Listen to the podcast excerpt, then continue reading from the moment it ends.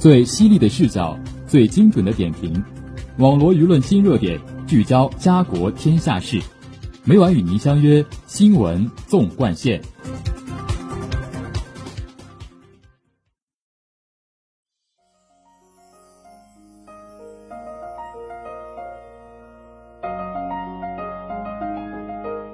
新闻每天发生，视角各有不同。欢迎收听今天的新闻纵贯线，同我一起聊新闻说天下。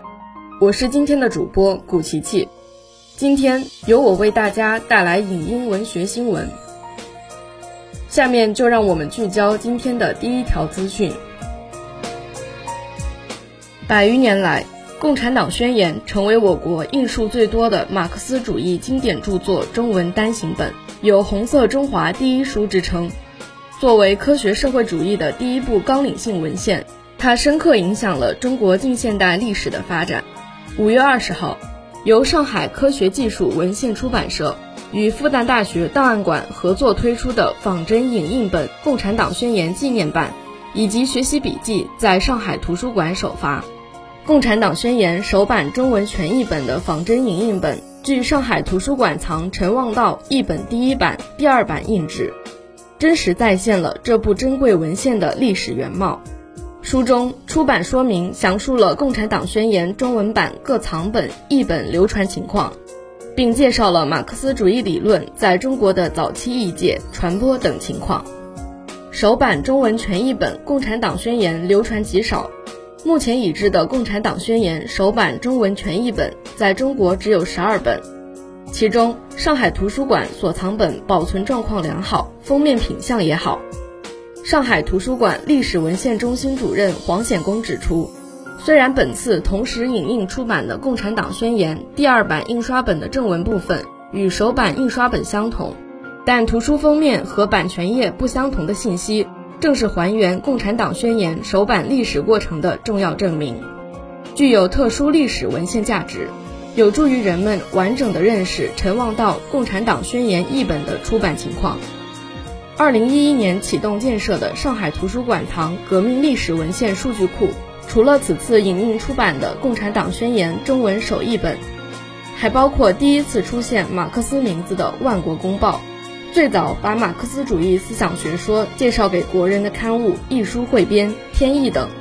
展现了马克思主义理论在中国的传播历程。上海图书馆馆长陈超表示，红色文献是革命文物的重要形式，是红色记忆的重要载体。马克思主义著作在中国的广泛传播，离不开无数仁人志士前赴后继、薪火相传。上海图书馆将守护好、利用好这一宝贵的红色资源，使党的宝贵精神财富在新时代彰显更大价值。本次仿真影印本《共产党宣言》还附赠了由复旦大学档案馆编写的学习笔记，简洁小畅地向读者介绍各语种《共产党宣言》的早期出版情况和收藏故事，并辅以珍贵的档案图片。尤其是复旦大学共产党宣言展示馆收藏的1888年英文版，是英译本中极具权威性和影响力的版本。学习笔记的出版是共产党宣言展示馆充分挖掘利用档案、发挥公众宣教功能的成果之一。以笔记这样鲜活的形式，可以把有深度的故事讲得有温度，让人们在日常工作学习的笔头之间体悟红色价值，形成穿越时空、历久弥新的生动效应。复旦大学党委书记焦阳表示，本次推出的《共产党宣言》纪念版。真实还原了复旦老校长陈望道先生首译这部经典之作的历史场景，对不少地方做了细致解读，既是一套十分宝贵的历史藏本，又是一部很有价值的学习教材。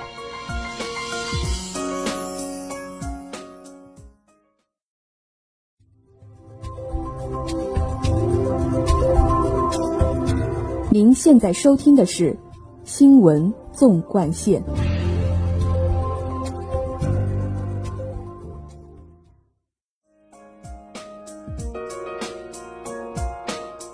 下面让我们聚焦今天的第二条资讯。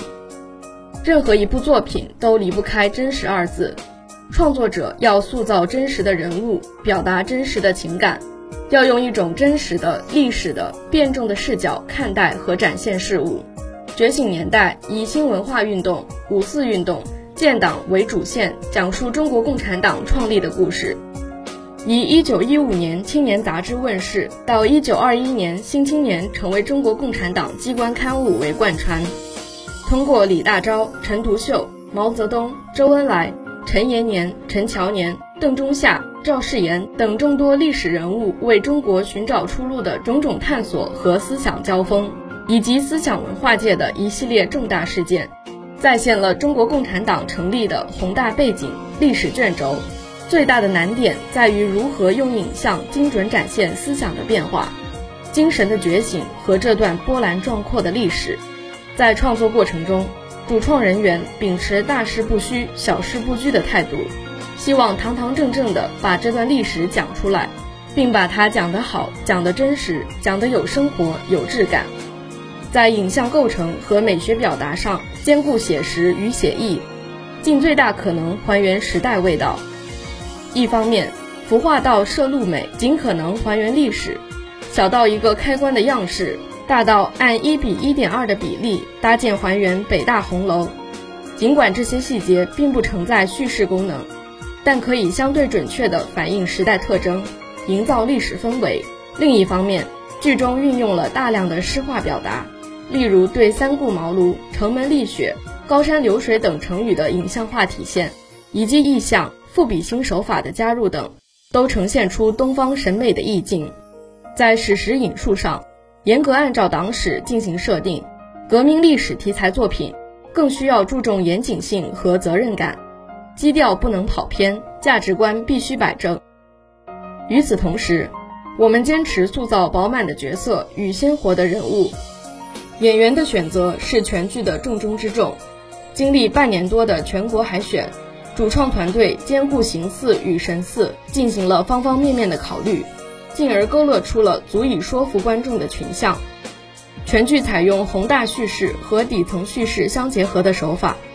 不仅揭示了革命先驱挥斥方遒的广阔格局，也通过生动的细节展现了他们温暖亲切、生活化的一面。比如开篇时陈独秀捡盒饭吃的落魄模样。李大钊结识帮助长辛店工人葛树贵的慷慨大方，还有毛泽东在湖南首次接触《青年》杂志时站在雨中慷慨陈词的状态，注入情感的朴素表达，让那些光辉的名字更加生动而具体。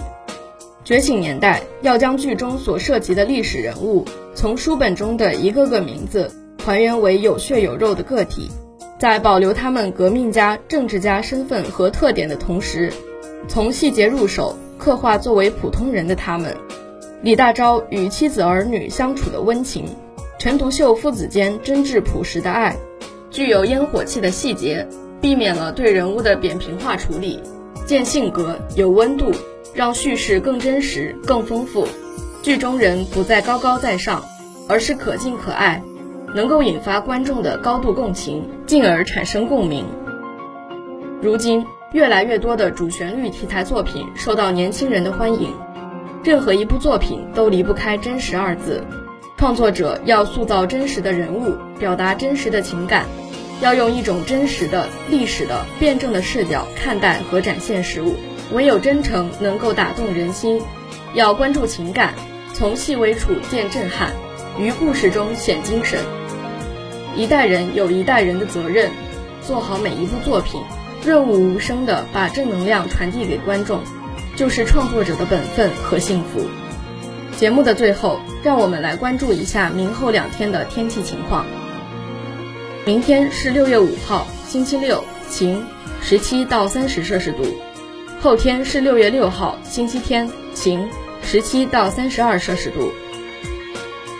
网罗新闻热点，评述潮流事件。以上是今天新闻纵贯线的全部内容。感谢您的收听，也欢迎您继续收听本台其他时段的节目。再见。